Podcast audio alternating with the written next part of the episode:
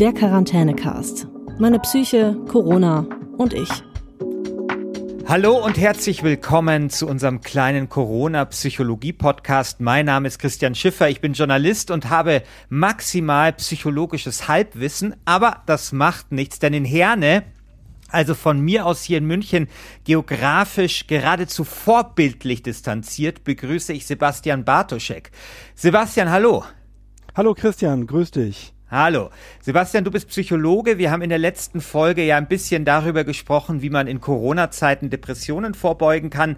Heute soll es um die Angst gehen, denn wir, viele von uns verspüren ja Angst, also schon angesichts der Nachrichten, der Bilder, der Zahlen, die uns jetzt tagtäglich erreichen oder zumindest sagen wir mal sowas wie vielleicht ein Unbehagen. Wie ist es denn bei dir? Wie ist es denn bei dem Psychologen? Äh, verspürst du auch Angst gerade oder Unbehagen oder ähnliches? Ja, ich habe so ein ganz starkes Angespanntheitsgefühl, das, glaube ich, äh, irgendwie mit Angst zusammenhängt. Ich habe so dieses riesige Unbehagen, dass das Ganze jetzt noch wirklich lange so weitergehen könnte. Das ist, was mir momentan maximal Unbehagen macht. Ich mach, habe gar nicht so diese große Angst, mich selbst zu infizieren oder dass jemand aus meinem Umfeld sich infiziert, das ist irgendwie gefühlt sehr weit weg. Aber diese Sorge, diesen Ausnahmezustand noch lange leben zu müssen, das macht mir eine unglaubliche Spannung. Kannst du dich noch erinnern, wann das angefangen hat? Also gab es ein bestimmtes Ereignis, äh, an das du zurückdenkst und an dem du festmachen kannst, okay, da habe ich gemerkt, das ist jetzt echt ernst und die Spannung ist losgegangen? Ja, tatsächlich kann ich das ganz gut bei mir eingrenzen. Wir haben ja heute Mittwoch. Bei mir ging es so richtig los vorgestern an dem Montag. Da fing das an, äh, weil da mein erster normaler Büroarbeitstag gewesen wäre. Davor war ja dieses Wochenende, wo äh, relativ viel entschieden wurde.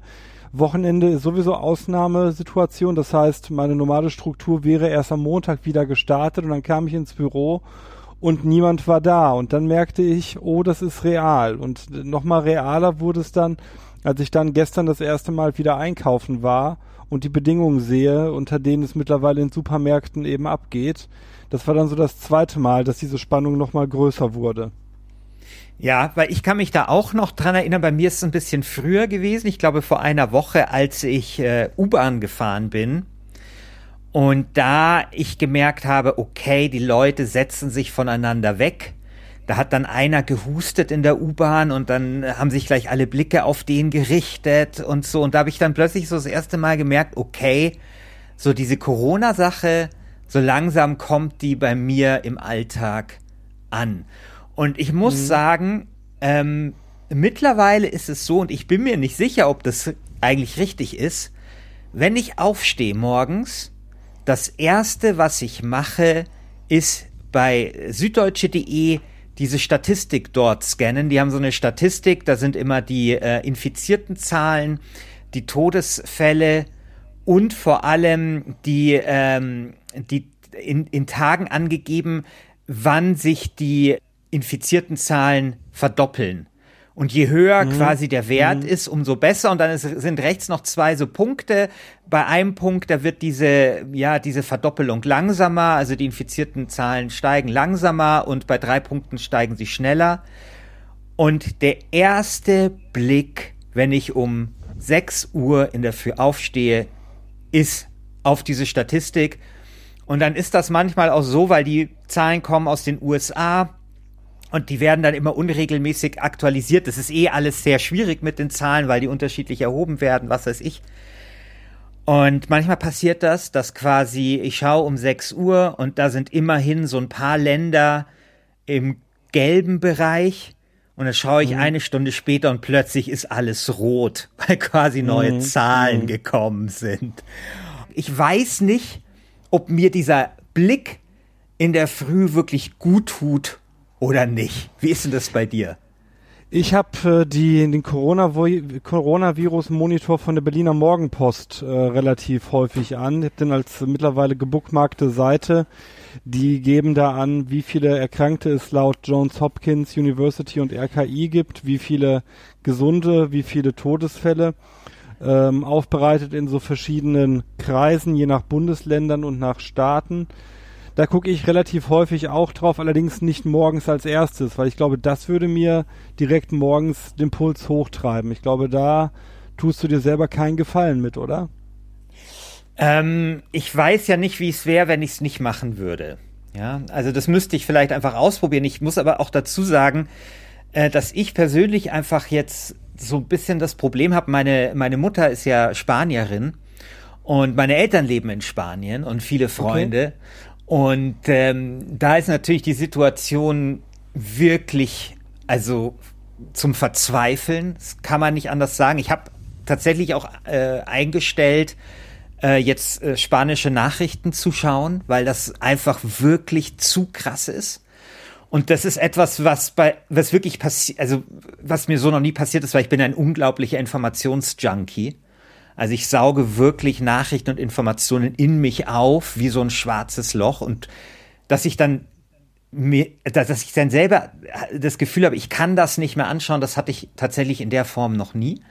Und was aber heute passiert ist, ist, dass meine Mutter jetzt dazu übergegangen ist, mir per WhatsApp die infizierten Zahlen und äh, Todeszahlen aus Spanien mitzuteilen.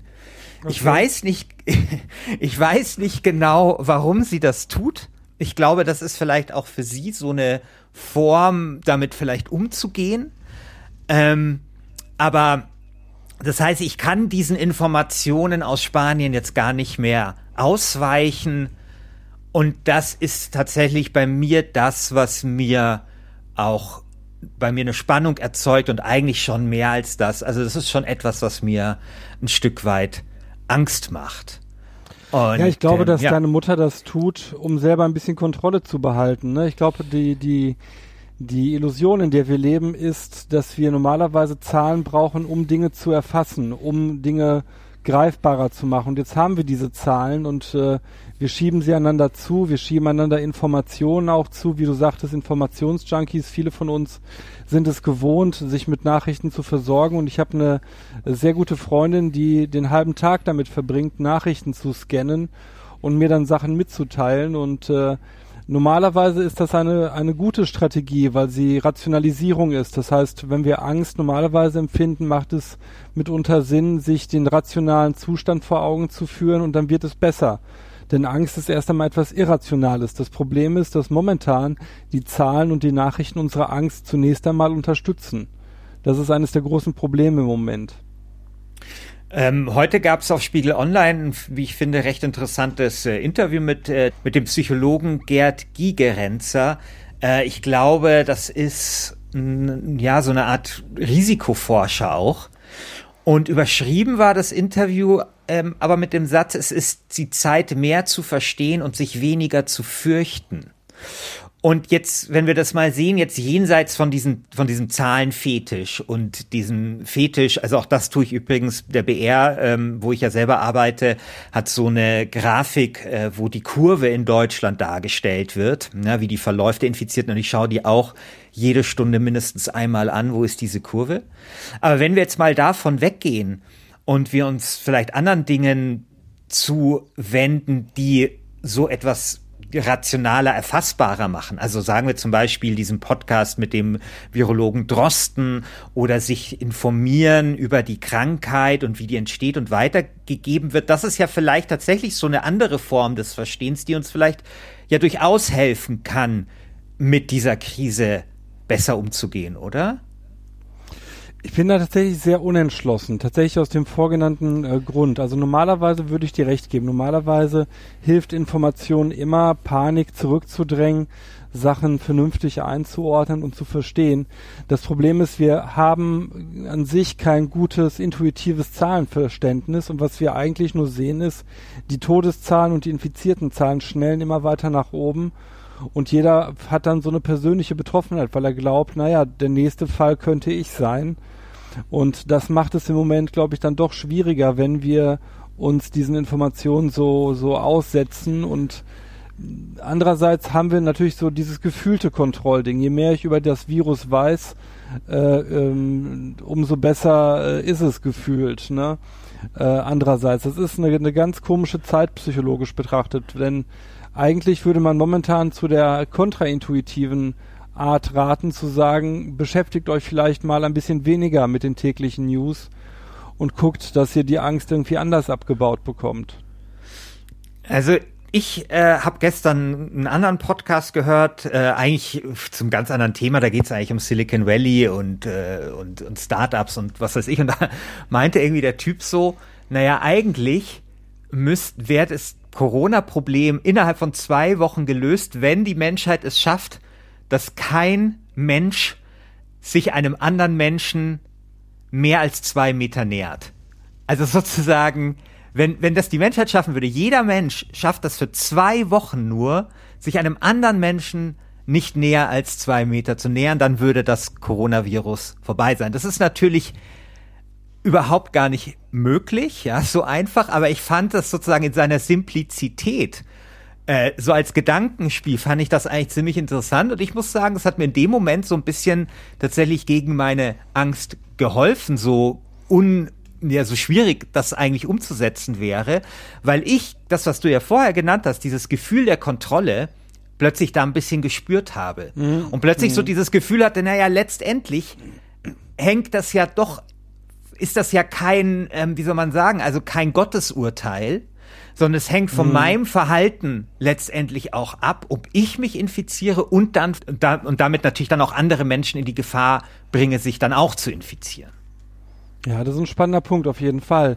Natürlich äh, klappt dieses Szenario so nicht. Wir sind ja keine Schwämme, die irgendwie in der mhm. Tiefsee alleine äh, hausen und äh, nie einen Artgenossen sehen. So sind wir eben als Spezies nicht gebaut. Ja, aber die aber werden ja, 30, 30.000 Jahre alt, ne? Ja, aber ein sehr, ein sehr einsames 30.000 Jahre Leben, was so Schwämme führen. Ne?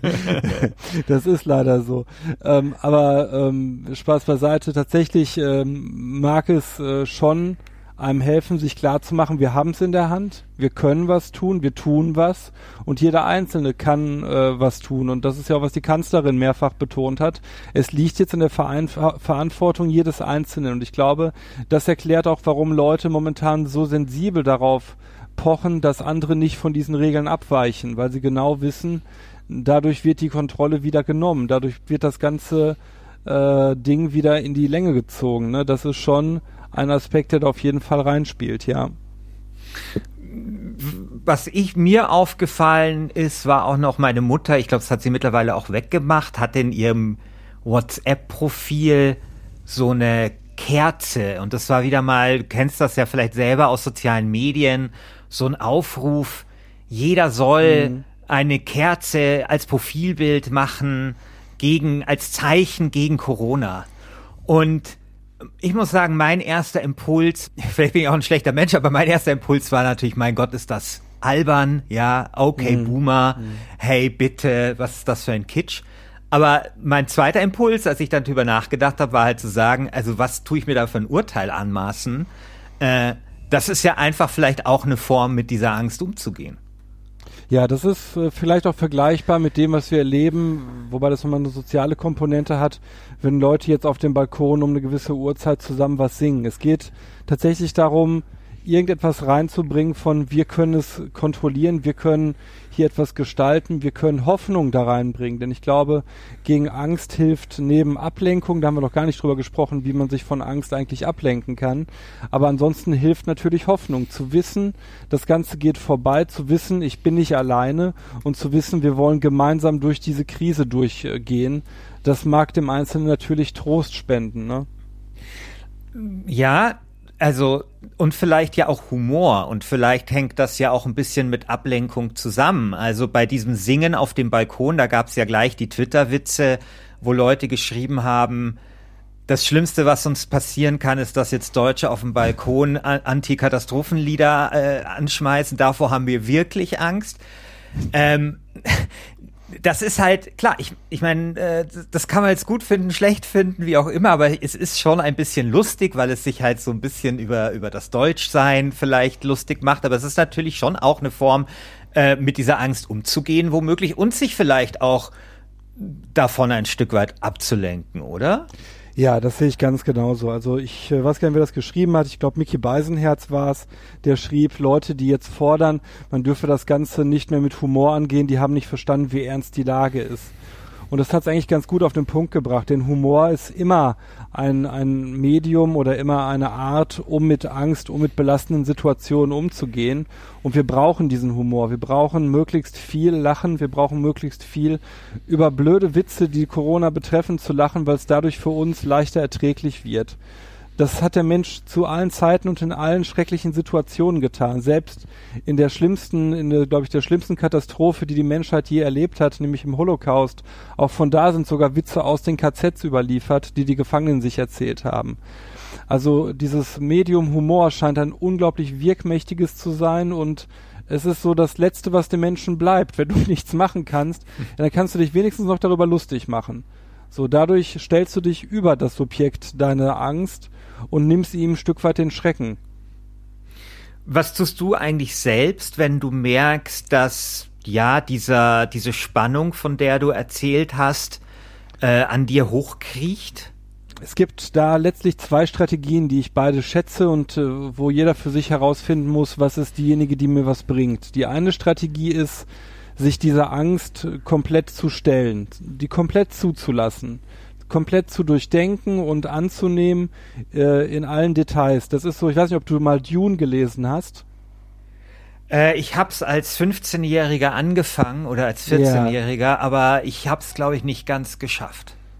Da gibt es die, die Bene Gesserit, das ist so eine Sekte von Hexen, sage ich jetzt mal ganz vereinfacht gesprochen. Und die haben diese wunderbare Litanei gegen die Furcht und die fängt an mit I must not fear und äh, dann geht's später weiter mit I will face my fear. Also ich werde mich meiner Angst stellen. I will permit it to pass over me and through me. Ich werde ihr erlauben, über mich und durch mich hindurch zu gehen. Und das ist tatsächlich eine Strategie, die man bei Angst und bei Spannung haben kann. Wir sind, das kennen wir aus Horrorfilmen, wir können bei Horrorfilmen zum Beispiel nicht dauernd erschreckt sein. So funktionieren wir nicht.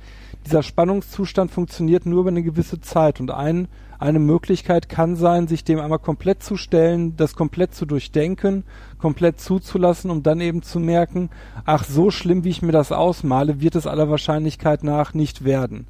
Das ist so die eine Strategie, das Zulassen der Angst.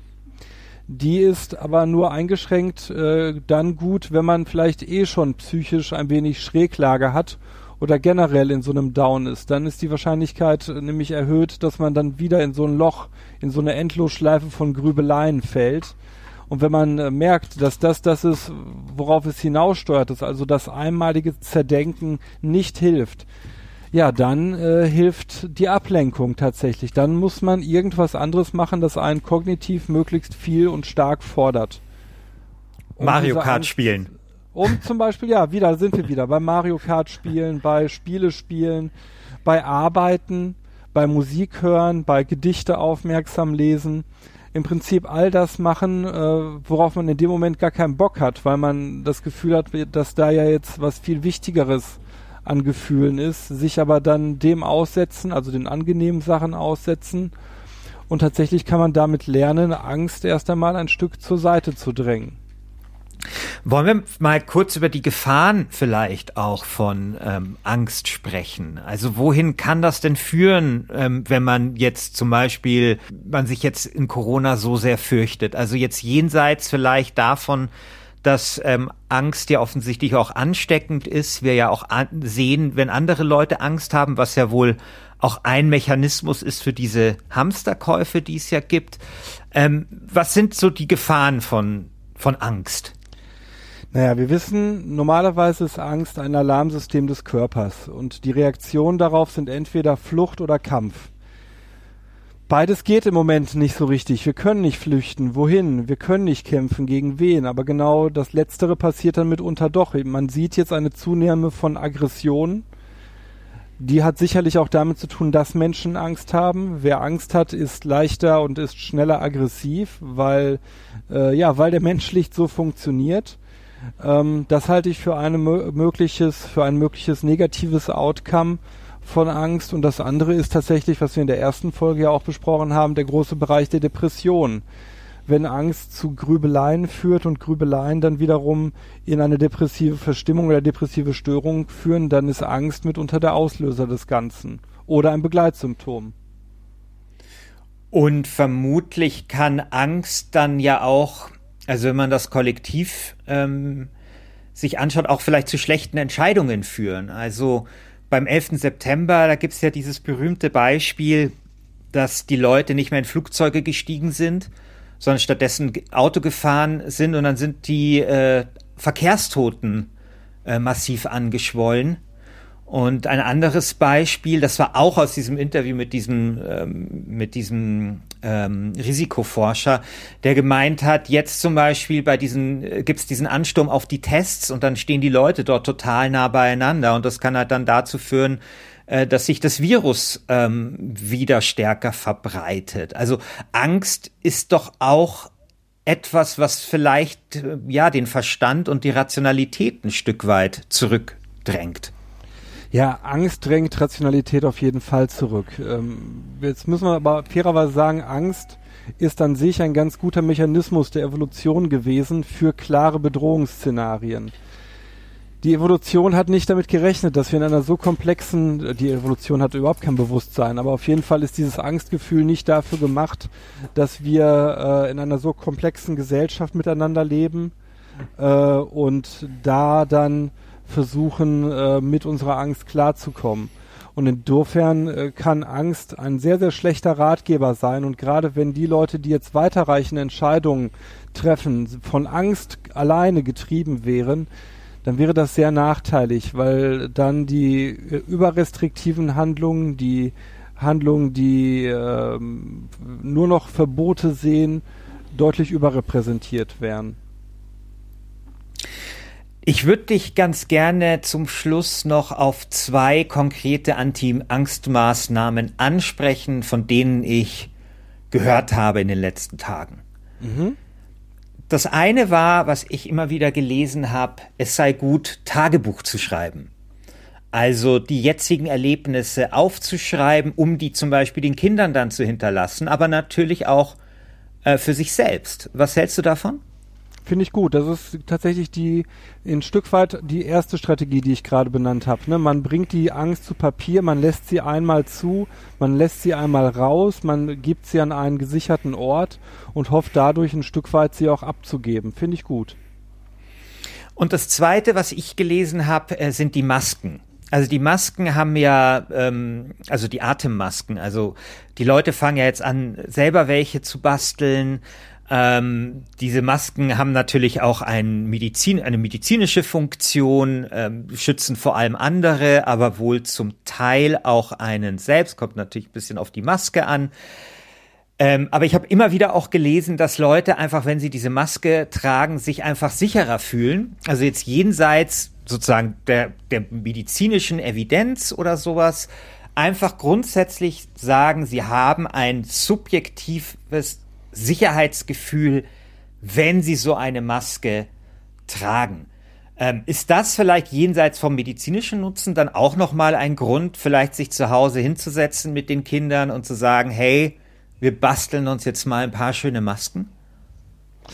Das sehe ich ein bisschen ambivalent. Also tatsächlich kann man das so sehen, wie du es sagst, dass es die, das subjektive Sicherheitsgefühl des Einzelnen erhöht, aber ich sehe zwei Aspekte, die dagegen sprechen. Der erste Aspekt ist ein ein ganz profaner, von dem ich nie dachte, dass er mal greifen wird. Jede vernünftige Maske, die an eine Privatperson verkauft wird, ist eine, die in der Pflege beispielsweise fehlt. Und da fehlen die massiv und da werden die gebraucht. Auch diejenigen, die gegen Corona nicht schützen, werden in der Pflege im Moment gebraucht, weil da auch normal infizierte Leute mit anderen Krankheiten sind, so dass es äh, im Moment ein, ein Minderangebot an Masken gibt, unter anderem eben, weil viele Privatmasken kaufen, die dann eben an anderer Stelle fehlen. Und das andere, der andere Aspekt, warum ich das kritisch sehe, ist, dass die dadurch, dass ich eine Maske trage, mache ich durchaus den anderen Leuten schon ein wenig Angst. Das ist, du hast es ja, glaube ich, gerade auch eingangs beschrieben, als du das erste Mal merktest, dass sich Leute distanzieren und dass sie vielleicht eben auch Masken tragen, dann erhöht das das Angstgefühl und die Leute, die keine Maske haben, fühlen sich vielleicht noch schlechter. Insofern finde ich dieses Maskenbasteln im Moment oder das Maskenkaufen nicht ganz so die ideale Idee.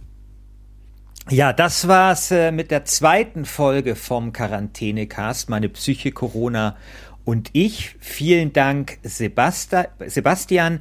Vielen Dank euch da draußen fürs Zuhören. Bleibt bitte gesund und zwar nicht nur physisch, sondern auch psychisch. Und wenn ihr eine Frage habt an Sebastian, dann könnt ihr ihm eine E-Mail schreiben. Sebastian, sag doch noch mal deine E-Mail-Adresse.